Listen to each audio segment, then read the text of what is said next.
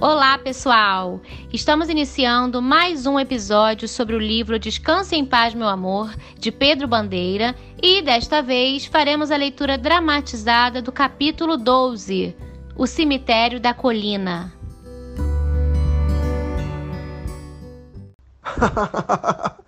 Mas essa foi demais.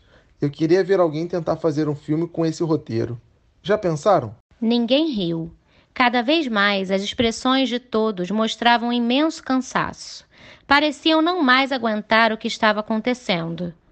Protestando pela falta de reação dos amigos, Alexandre quase gritava, desta vez abandonando a alegria e as gozações.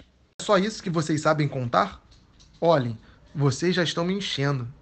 O que é que vocês pretendem? Enlouquecer todo mundo? Ou já enlouqueceram todos e é a mim que vocês querem levar a um hospício. O que houve? Combinaram de gozar com a minha cara, é? É uma pegadinha? Ah, agora estou entendendo. É uma pegadinha. Ah, vocês querem que eu ria?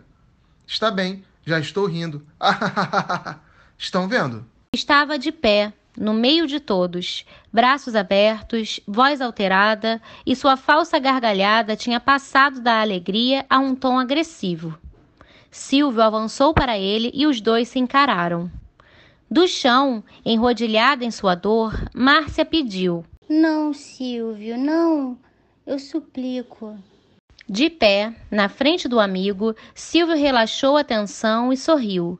Começou a falar calmamente, com imenso carinho. Alexandre, procure entender.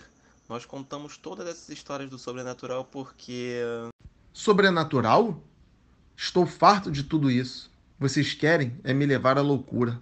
Márcia levantou-se, procurando controlar as lágrimas. Afastou Silvio e encarou Alexandre com ternura. Meu querido, ouça. É preciso. É preciso que você acredite em nós. Acreditar? Acreditar em quê? Os seis amigos cercavam Alexandre. A voz grave de Geraldo vibrou pelo salão. No inexplicável, meu querido amigo.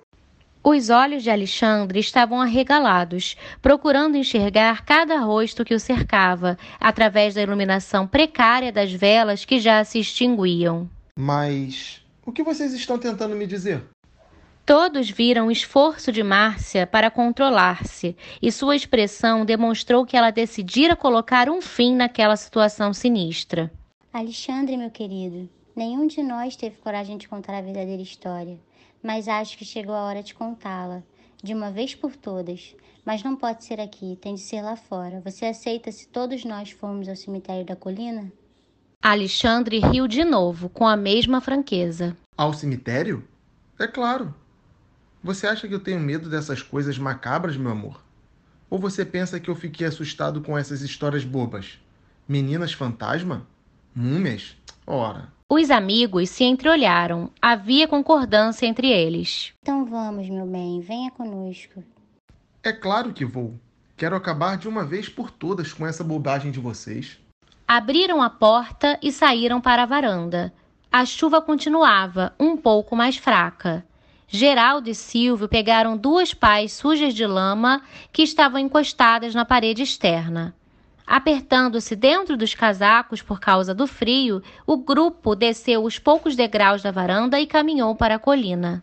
Um relâmpago distante iluminou o cemitério por trás, recortando as cruzes contra o horizonte. Alexandre já não conseguia ostentar a segurança de antes. Agora tremia, desarvorado. Aonde vocês querem chegar? Aonde vai dar toda essa loucura? Ninguém respondeu. Na frente do grupo, Silvio e Geraldo apertaram o passo. Logo tinham chegado ao pequeno cemitério. Pararam à beira de um montículo de terra recém-escavada. O que vocês estão pretendendo? O que é isso? Sem nada dizer, Silvio enfiou a pá na terra, forçando-a com o pé. Geraldo seguiu, cavando com vigor. Vocês vão abrir essa cova? Espere, meu amor, espere um pouco, só mais um pouco. Nesse momento, a pá manejada por Geraldo revelava um volume envolto em lona amarela.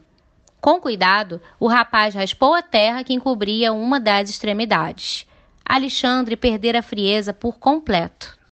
O que significa isso? O que vocês estão fazendo? Os dois amigos abriram o invólucro da lona, revelando seu interior. Novo relâmpago, intenso como a eternidade, iluminou tudo e os sete rostos estavam voltados para o fundo da cova.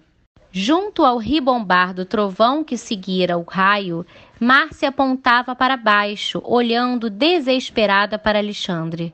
Sua voz ecoava por toda a extensão do cemitério. Você tende a acreditar no sobrenatural, Alexandre, meu querido namorado porque nós o enterramos há três dias. Veja, você está nessa cova. É você. Você está morto, Alexandre. Você caiu da escarpa no meio da escalada quando a tempestade começou. Estamos presos aqui.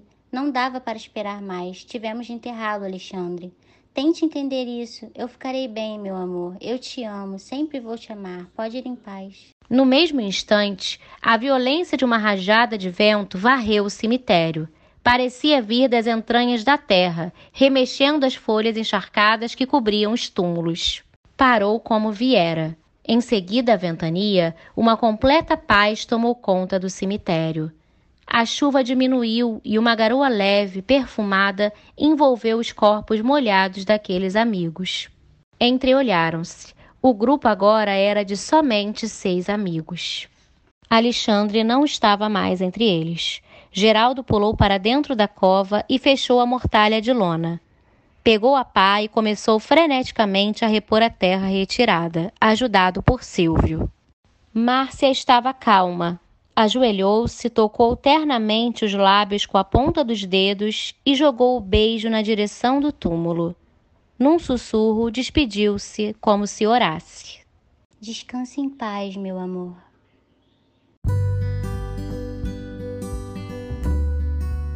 E é assim que termina nosso livro. Espero que tenham gostado. Conversaremos mais sobre ele durante a nossa aula ao vivo. Até lá!